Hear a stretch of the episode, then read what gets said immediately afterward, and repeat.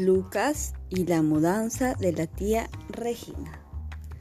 Regina y la abuela de Lucas son amigas desde siempre. Por eso todos la llaman tía.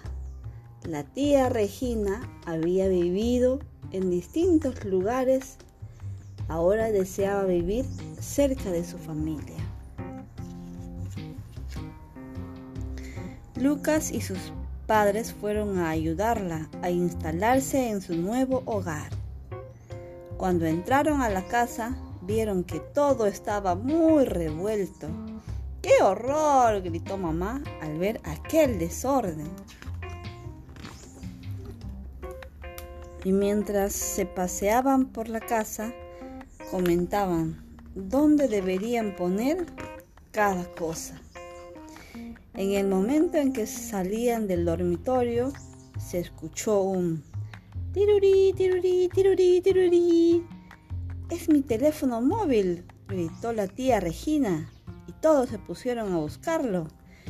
Pero cuando Lucas lo encontró, había dejado de sonar. No es posible, exclamó la madre de Lucas mientras abría las cajas del salón. Vaya lío, pensó Lucas. Fuera de las cajas pone una cosa y dentro tiene otra. De pronto,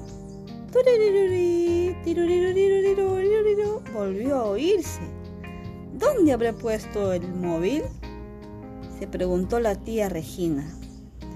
Lucas lo encontró, pero de nuevo llamada perdida. Los padres de Lucas estaban muy desanimados. ¿Cuántas cosas había que hacer? Queridos, os he preparado un té especial, dijo la tía Regina. Entre todos los conseguiremos, ¿verdad Lucas? Y mientras tomaban el té, volvió a sonar el teléfono pero nadie lo buscó.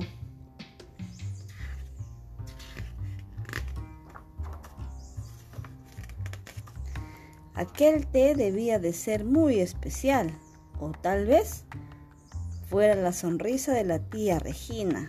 Lo cierto es que los padres de Lucas se sintieron más animados. Si nos organizamos un poco, esta casa quedará preciosa, dijo mamá. Y todos se pusieron manos a la obra.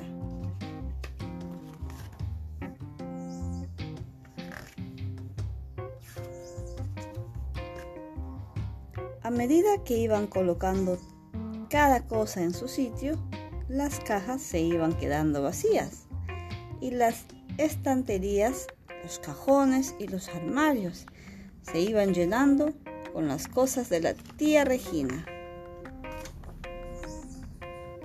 Cuando terminaron, la casa estaba preciosa. De pronto llamaron a la puerta.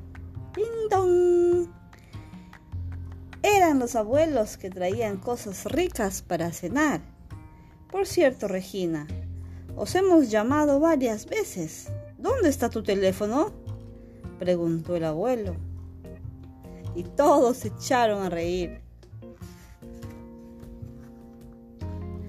Lucas miró a sus padres, a sus abuelos, a la tía Regina y sintió un agradable cosquilleo en la barriga.